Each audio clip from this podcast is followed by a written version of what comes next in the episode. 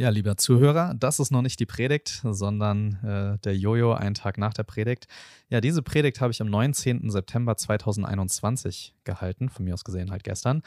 Und äh, nach einer langen Zeit, ja, ich glaube drei Monate äh, war es her. Und äh, also die letzte Predigt. Und ich habe mich sehr gefreut, war oder wurde von der EFG Mühltal eingeladen, dort zu predigen.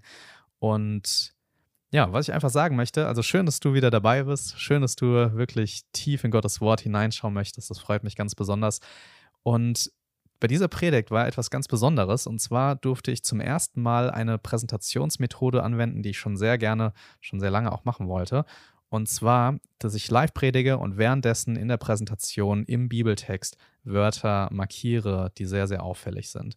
Und ich lade dich dazu ein, ähm, wenn du die Möglichkeit dazu hast, sie, wenn möglich, doch als Video anzuschauen, diese Predigt. Warum? Weil sie dich einfach nochmal ganz tief hineinführen wird. Ja, also mit Video und mit der Bibel in der Hand, dass du dir das anschaust, weil da einfach nochmal ganz viele Dinge markiert werden, ähm, die du, ja, wo du den Text nochmal ganz neu begreifen wirst. Aber du bist natürlich auch herzlich eingeladen, das als Podcast anzuhören, wenn du unterwegs bist oder ähm, das irgendwie doch nebenbei machen möchtest. Ähm, Deswegen habe ich es natürlich auch hochgeladen hier auf Spotify und auf den anderen Kanälen.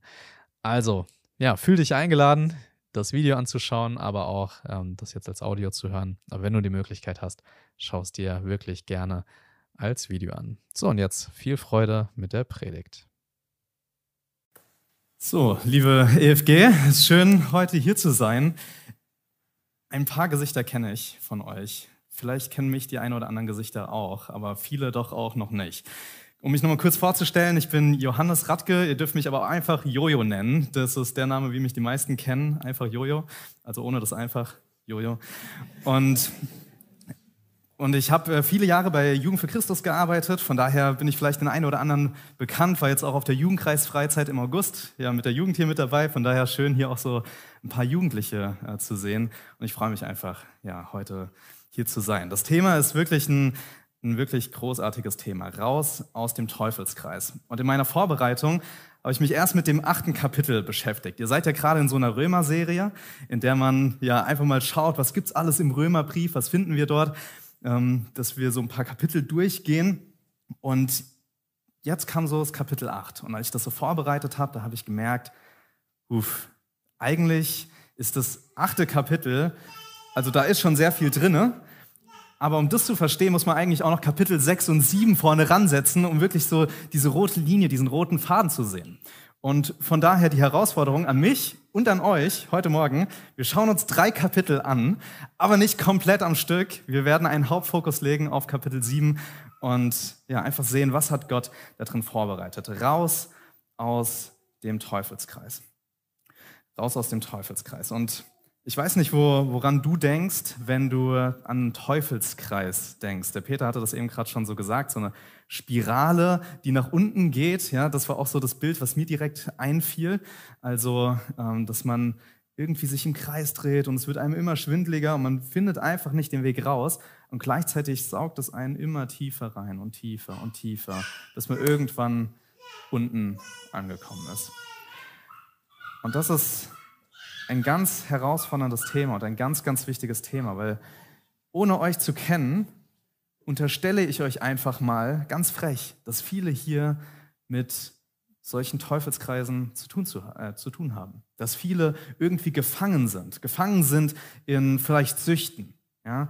Ähm, vielleicht ist es Alkoholsucht, vielleicht ist es äh, Pornografiesucht, aber sicherlich bei vielen Handysucht. Ja, also ganz viele, ja, ständig am Handy sein. Ich weiß nicht, ob du weißt, wie so ein Handy konzipiert ist, gerade so Apps. Da muss man immer runterziehen, damit es neu lädt. Ja, zum Beispiel bei den Mails muss man oft runterziehen, damit es neu geladen wird. Oder bei Instagram kennen das vielleicht auch manche.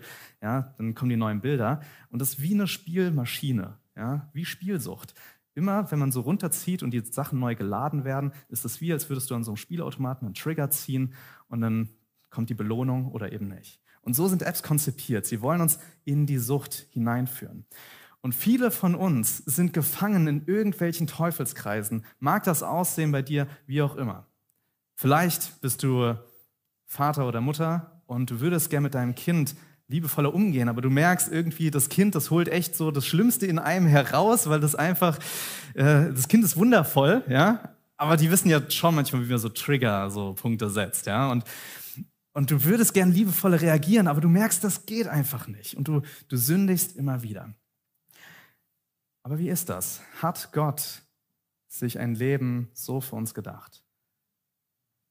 Hat Gott sich wirklich dieses Leben für uns gedacht, dass wir, ups, so, dass wir immer uns im Teufelskreis bewegen, dass wir immer uns im Kreis drehen und wir kommen nicht heraus.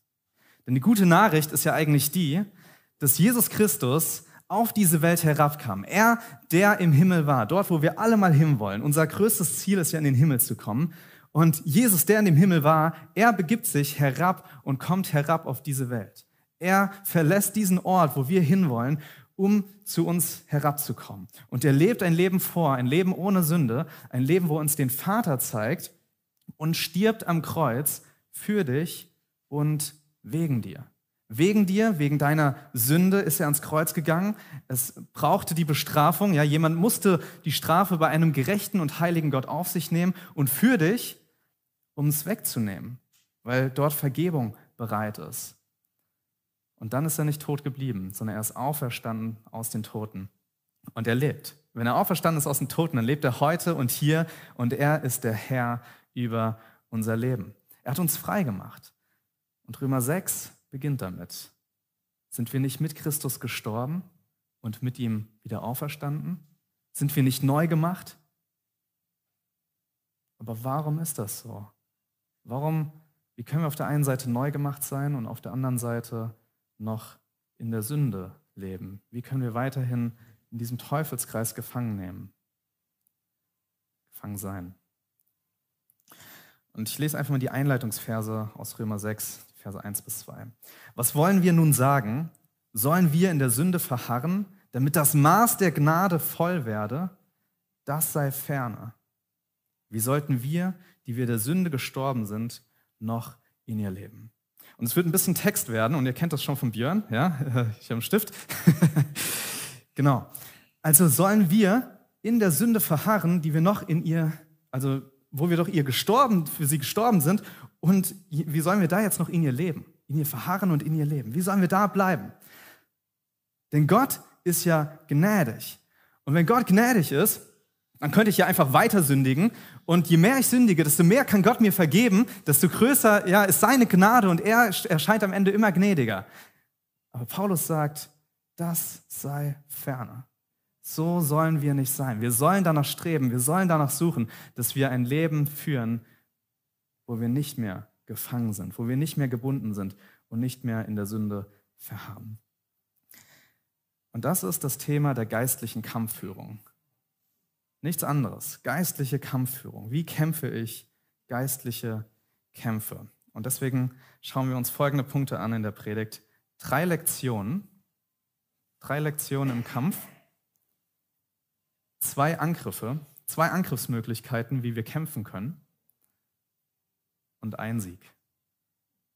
Drei Lektionen, zwei Angriffe und ein Sieg. Und die Stelle, die wir uns da genauer anschauen und tief hineingehen, ist Römer 7, die Verse 14 bis 25. Denn der Bibel ist deine Situation nicht fremd. Die Bibel weiß, wie es dir geht. Gott weiß, wie es dir geht in dieser Situation. Und das wirst du jetzt hoffentlich auch merken in diesen Versen. Ich lese mal vor. Denn wir wissen, dass das Gesetz geistlich ist. Ich aber bin fleischlich unter die Sünde verkauft. Denn was ich vollbringe, billige ich nicht. Denn ich tue nicht, was ich will, sondern was ich hasse, das übe ich aus. Wenn ich aber das tue, was ich nicht will, so stimme ich dem Gesetz zu, dass es gut ist. Jetzt aber vollbringe nicht mehr ich dasselbe, sondern die Sünde, die in mir wohnt. Denn ich weiß, dass in mir, das heißt in meinem Fleisch, nichts Gutes wohnt. Das Wollen ist zwar bei mir vorhanden, aber das Vollbringen des Guten gelingt mir nicht. Denn ich tue nicht das Gute, das ich will, sondern das Böse, das ich nicht will, das verübe ich. Wenn ich aber das tue, was ich nicht will, so vollbringe nicht mehr ich es, sondern die Sünde, die in mir wohnt. Ich finde also das Gesetz vor, wonach mir, der ich das Gute tun will, das Böse anhängt.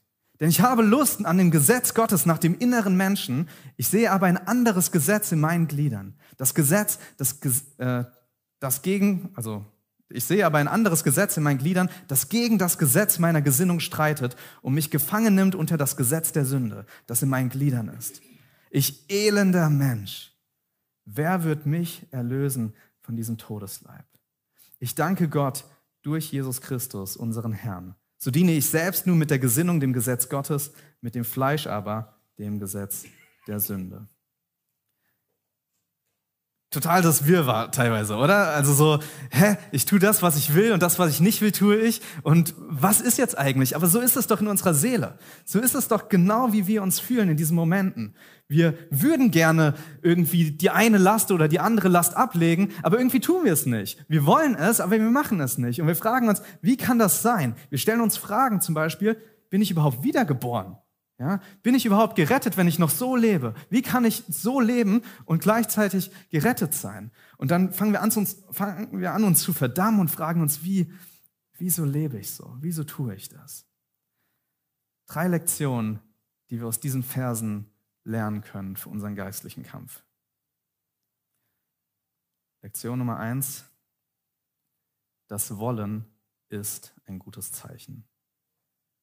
Erstens, das Wollen ist ein gutes Zeichen. Ich will euch das zeigen. Vers 15. Denn was ich vollbringe, billige ich nicht. Denn ich tue nicht, was ich will, sondern was ich hasse, das übe ich aus. Wenn ich aber das tue, was ich nicht will, so stimme ich dem Gesetz zu, dass es gut ist.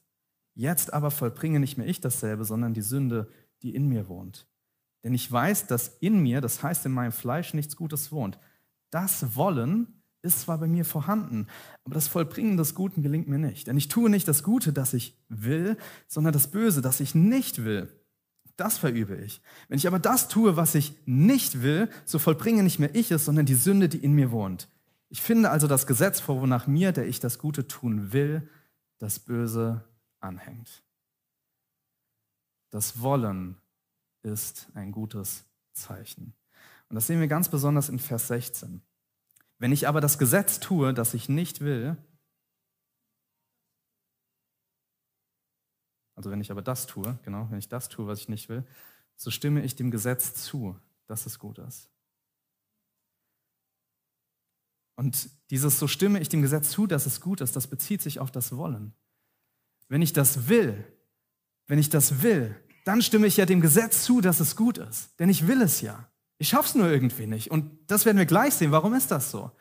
Aber ich will es. Und das ist gute Nachricht für dich heute Morgen. Wenn du freikommen willst, dann ist das ein gutes Zeichen. Denn dein Wollen wurde verändert. Ich erinnere mich an eine Zeit in meinem Leben, da wollte ich nicht das tun, was Gott will. Ich wollte gegen ihn rebellieren. Ich wollte Dinge tun, die ja ihm nicht passen. Es war nicht so, dass ich mir die zehn Gebote morgens durchgelesen habe und dann gedacht habe, ah, Ehre Vater und Mutter, okay, da bin ich mal richtig ärgerlich. Zimmer nicht aufräumen und äh, irgendwie sie anpumpen und was weiß ich. Ja, das habe ich mir morgens nicht vorgenommen.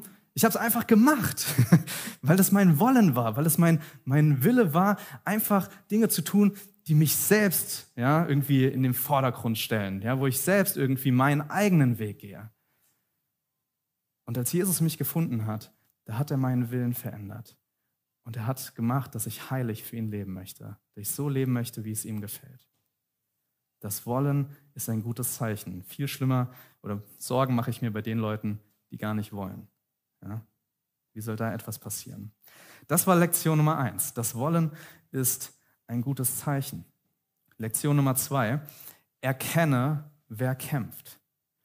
Erkenne, wer kämpft.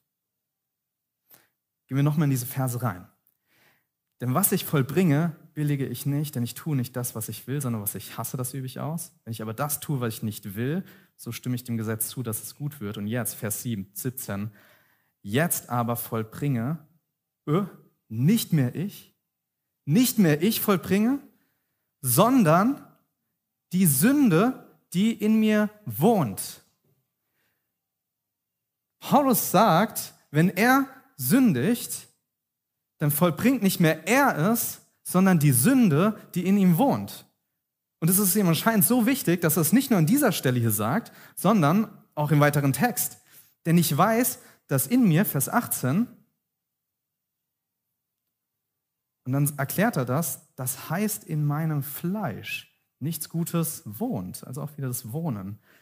Das in mir, das heißt in meinem Fleisch nichts Gutes wohnt. Und dann haben wir das im Vers 20. Wenn ich aber das tue, was ich nicht will, so vollbringe nicht mehr ich es, sondern die Sünde, die in mir wohnt. Zweite Lektion, erkenne, wer kämpft. Erkennst du, dass es ein Kampf in dir ist? Es ist nicht dein Kampf, es ist der Kampf zwischen dem Fleisch, was in dir wohnt. Paulus sagt, das bist du nicht. Du bist neu gemacht. Du bist mit Christus gestorben und auferstanden. Du bist ein neuer Mensch. Der innere Mensch wurde neu gemacht. Aber da gibt es noch dieses Fleisch, was in dir lebt. Und dieses Fleisch wohnt in dir. Und wir werden gleich sehen, nicht nur das Fleisch wohnt in dir, da wohnt auch noch was anderes in dir. Es ist der Kampf zwischen dem Fleisch und dem inneren Menschen. Das ist der wahre Kampf. Und versteht mich nicht falsch, wenn ich davon rede, dass wir wirklich Freiheit erleben können, dass wir wirklich rauskommen können aus dem Teufelskreis, in dem wir gefangen sind, was auch immer es in deinem Leben ist. Da meine ich nicht, dass wir perfekt leben können. Da meine ich nicht, dass wir hier auf Erden ein Leben führen können, wo wir eines Tages hier auf Erden, bevor Jesus wiedergekommen ist, perfekt leben können. Weil wir immer noch im Fleisch sind. Aber wenn Jesus eines Tages wiederkommen wird, um diese Welt zu richten, dann werden wir auferstehen und wir werden neue Leiber bekommen, wir werden einen neuen Körper bekommen und das Fleisch wird hinweggetan. Aber trotzdem, trotzdem gibt es Freiheit. Und wir bewegen uns immer mehr auf diesen Weg zu, immer mehr dahin, dass wir das Fleischliche ablegen und den Geist immer mehr in uns regieren lassen. Also Lektion 1, das Wollen ist ein gutes Zeichen. Lektion 2, erkenne, wer kämpft, was da in dir los ist. Lektion 3, Paulus ist so überfordert mit der Situation, dass er in Vers 24 sagt, ich elender Mensch, wer wird mich erlösen von diesem Todesleib? Und dann dann schaut er auf zu Jesus und sagt, ich danke Gott durch Jesus Christus. In all seiner Verzweiflung, wo er schon ausruft und sagt, ich elender Mensch, wer wird mich erretten? Schaut er auf Jesus und sagt, ich danke Gott durch Jesus Christus, unseren Herrn. Und noch eine Sache will ich dir hier zeigen, dass du diesen Kampf siehst. Vers 22, denn ich habe Lust nach dem inneren Menschen. Ich sehe aber ein anderes Gesetz in meinen Gliedern. Aha, ja, Körper, Glieder, Fleisch, das gegen das Gesetz meiner Gesinnung streitet. Die Gesinnung, der innere Mensch, und mich gefangen nimmt unter das Gesetz der Sünde, das in meinen Gliedern ist. Glieder. Und dann noch Vers 24, ich elender Mensch, wer wird mich erlösen von diesem Todesleib? Ich danke Gott durch Jesus Christus, unseren Herrn, so, so diene ich selbst mit der Gesinnung, dem Gesetz Gottes, mit dem Fleisch, aber dem Gesetz der Sünde. Das ist der Kampf, in dem wir stehen. Der innere Mensch, der dem Gesetz Gottes dienen möchte, der Sünde, die in unserem Fleisch wohnt. Aber wie können wir jetzt angreifen? Wie können wir jetzt gewinnen? Wie können wir siegen in diesen geistlichen Kämpfen? Drei Lektionen, zwei Angriffsmöglichkeiten. Und zwar gibt es auf der einen Seite einen falschen Angriff, eine falsche Möglichkeit, wie wir das schaffen können, eine Möglichkeit, wie wir sicher immer wieder scheitern werden und wir diese Wendeltreppe immer tiefer herabsteigen und herabsteigen und herabsteigen, weil wir es immer wieder nicht schaffen, obwohl wir es versuchen. Und es gibt einen richtigen Angriff, wie wir gewinnen können und diese Wendeltreppe quasi heraufsteigen und Dinge wirklich auch abladen können, wo wir Dinge auch besiegen können, dass wir diese Freiheit erleben können. Und der falsche Angriff, den sehen wir in den Versen, die wir uns eben gerade angeschaut haben. Und der richtige Angriff, das ist dann das, wo uns Römer 8 hinleitet. Ja, wo uns Römer 8 dann wirklich aufzeigt, wie können wir überhaupt richtig kämpfen. Und ich habe dir jetzt mal viel Text mitgebracht und wir werden das nicht ähm, jetzt lesen. Du kannst das wahrscheinlich auch gar nicht zu Hause lesen, weil es viel zu klein geschrieben ist. Und zwar ist das, sind das die Verse, die wir uns eben gerade angeschaut haben. Und ein Wort kommt hier ganz häufig vor. Extrem häufig. Und ich weiß nicht, ob dir dieses Wort aufgefallen ist, aber dieses Wort ist das Wort ich.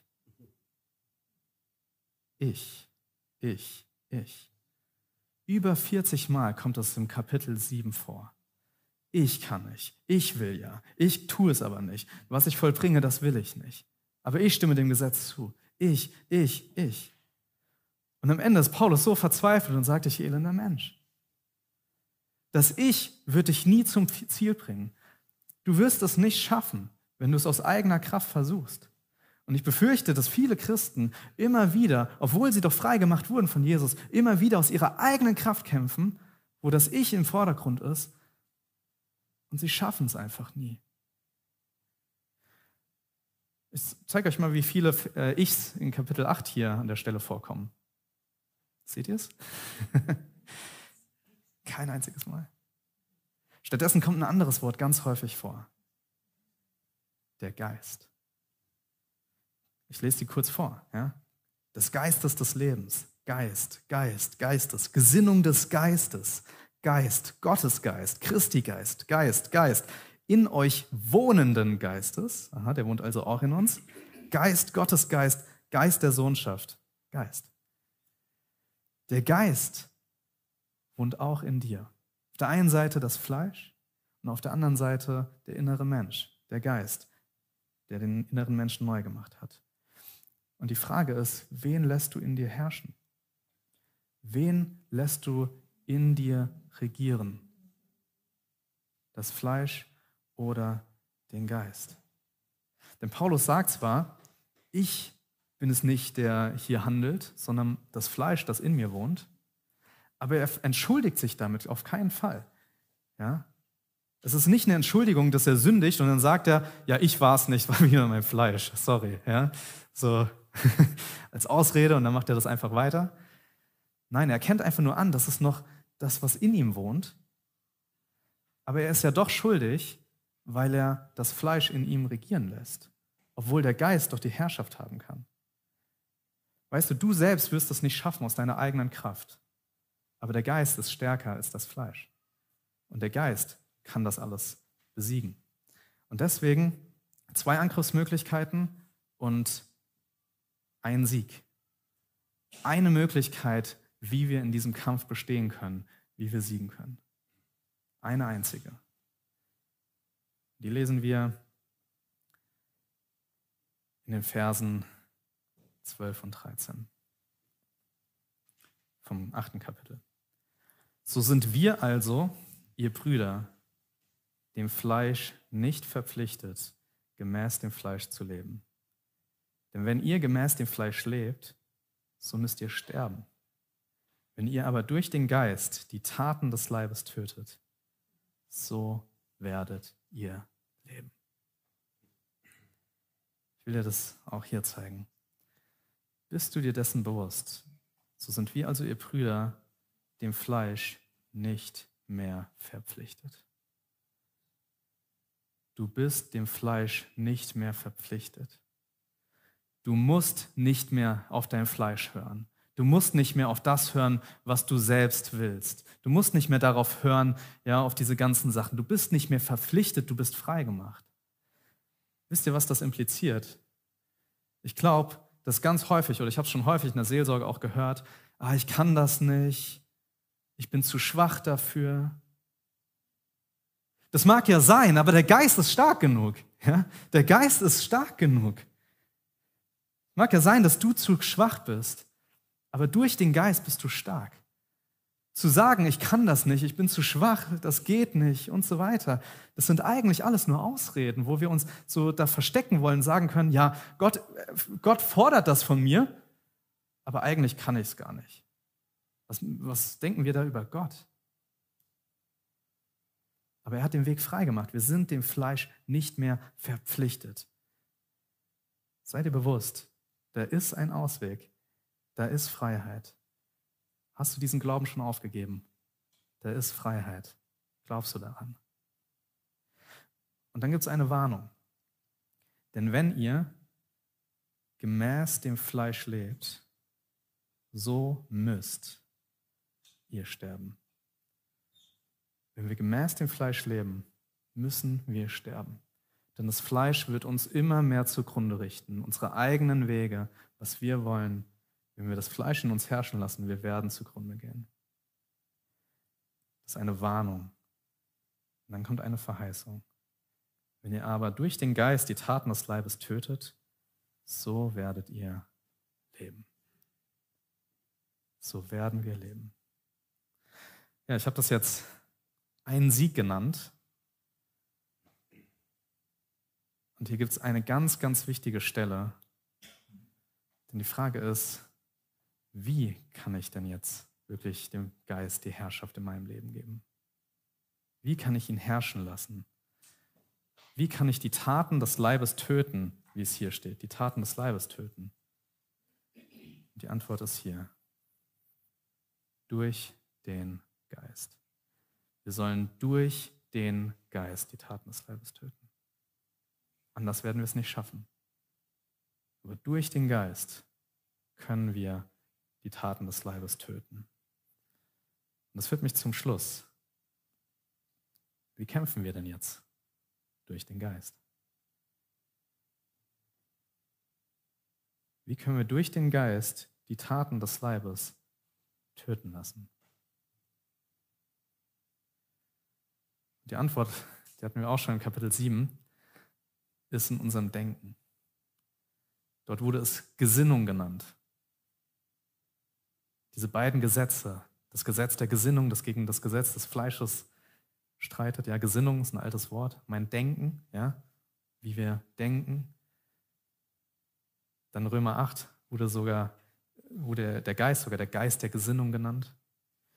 Wir müssen dem Heiligen Geist im Denken Raum geben. Ich weiß nicht, ob du das schon mal so gehört hast. Peter hat das so wunderbar gesagt. Jesus sagt von sich selbst, ich bin die Wahrheit. Ich bin die Wahrheit. Aber was wird über den Satan gesagt? Er ist der Vater der Lüge. Er ist der Vater jeder Lüge.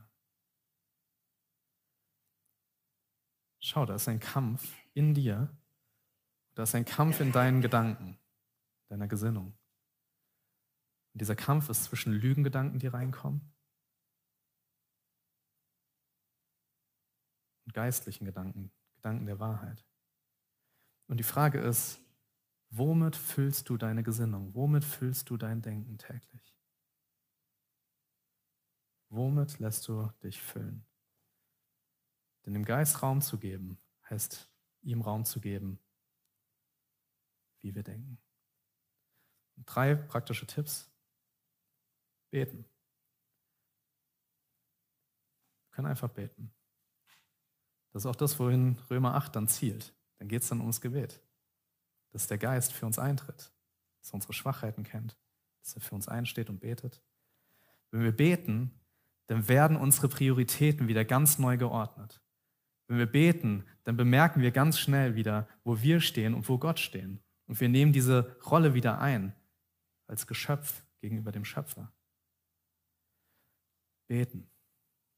So können wir dem Geist Raum in uns geben. Bibel lesen. Das ist nicht die Pauschalantwort, ja, ja, lies einfach Bibel. Aber ich will dir zeigen, warum wir Bibel lesen sollen.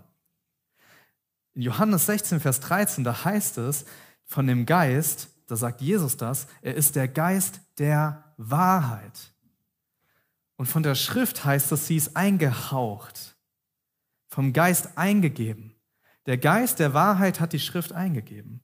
Wenn du dich mit Wahrheiten in deinem Kopf füllen möchtest, dann liest die Bibel. Dann fülle dich mit den Sachen. Lerne deine Bibel kennen. Lerne kennen, was da wirklich steht. Grabe tief hinein. Denn die Schrift, wird auch in 2 Timotheus 3, Vers 16 gesagt, sie überführt uns vom falschen Wegen und bringt uns wieder zurück auf richtige Wege. Sie leitet uns an. Und eine Sache dürfen wir dann aber nicht vergessen.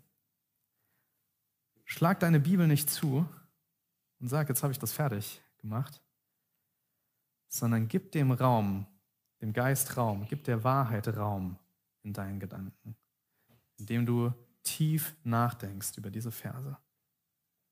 Wenn du dir einen Vers nimmst, zum Beispiel in deiner stillen Zeit, ja, wenn du morgens stille Zeit machst und du nimmst einen Vers, der dich total angesprochen hat, dann nimm diesen Vers und denke darüber nach. Geh spazieren, kaue diese Bibelverse durch, geh sie Wort für Wort durch. Schaue, was bedeutet, was steckt da wirklich hinter dem Wort. Wenn von einem König die Rede ist, dann überleg dir, was bedeutet das, ja? dass da von einem König die Rede ist, von einem Herrscher zum Beispiel. Und so können wir das mit einzelnen Worten machen, wenn wir den Bibelvers einfach durchkauen. Psalm 1, Vers, Vers 2, da heißt es, ja, selig ist die Person, die Tag und Nacht, Tag und Nacht über dein Wort nachsinnt. Gesinnung sind Denken. Der Tag und Nacht über dein Wort nachdenkt. Das ist der einzige Sieg, wie wir diesen Kampf bekämpfen können, wie wir diesen Kampf gewinnen können. Kämpfe durch den Geist, töte die Taten des Leibes, indem du den Fokus auf den Geist setzt, indem du den Fokus weg von deinem Problem setzt, hin auf das, was der Geist tun möchte, indem du deine Gedanken füllen lässt von, von Wahrheit, weg von der Lüge, hin zu der Wahrheit. Kämpfe durch den Geist. Drei Lektionen, zwei Angriffe, ein Sieg. Nochmal kurz, einfach zur Auffrischung. Drei Lektionen. Das Wollen ist ein gutes Zeichen. Erkenne, wer in dir kämpft. Der Geist gegen das Fleisch. Drittens, schau auf Jesus. Schau auf Jesus. Zwei Angriffe. Entweder kämpfst du aus der eigenen Kraft oder du kämpfst aus der Kraft des Geistes. Die eine Kraft wird scheitern, die andere Kraft wird siegen und für dich kämpfen. Und ein Sieg durch den Geist die Taten des Leibes töten. Ich denke, das ist der Weg, den uns Römer 6 bis 8 aufzeigt, wie wir raus aus dem Teufelskreis kommen. Und ich will dir zum Schluss einfach zusprechen, wenn du müde geworden bist in deinen Kämpfen, dann fasse wieder Mut. Fasse wieder Mut. Wenn du aufgehört hast zu glauben, dass es da Freiheit gibt, dann fang an, deine Gedanken wieder zu füllen mit Wahrheit, dass da Freiheit ist und dass Freiheit möglich ist. Fasse Mut, fang wieder den Kampf an. Möchte mit uns beten.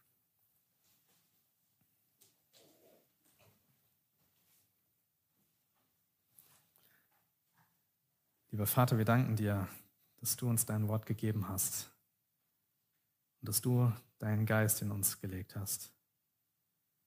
Aus eigener Kraft, aus eigener Anstrengung, eigener Disziplin werden wir nicht siegen. Aber wenn wir dir Raum geben in unserem Leben, wenn wir unsere Gedanken füllen mit Wahrheit, so willst du in uns wirken. Und ich bitte dich für unsere Seelen, einfach für jeden von uns, diesen Kampf, den wir jeden Tag kämpfen, bei den kleinen und bei den großen Sünden, dass in uns wieder ein Hunger geweckt wird, dass wir dir gefallen wollen und dass wir wirklich diese Freiheit anstreben wollen mit aller Kraft aus deinem Geist. Und ich möchte dich bitten, für diejenigen, die hier gefangen sind in Sünden, die vielleicht andere gar nicht kennen, in solchen Teufelskreisen gefangen sind und es immer tiefer geht und tiefer und tiefer und immer hoffnungsloser wird. Schenk du Befreiung. Lieber Vater, schenk du durch deinen Heiligen Geist Befreiung in diesen Herzen. Das beten wir als unser größter Wunsch einfach ist. Das beten wir im Jesu Namen. Amen.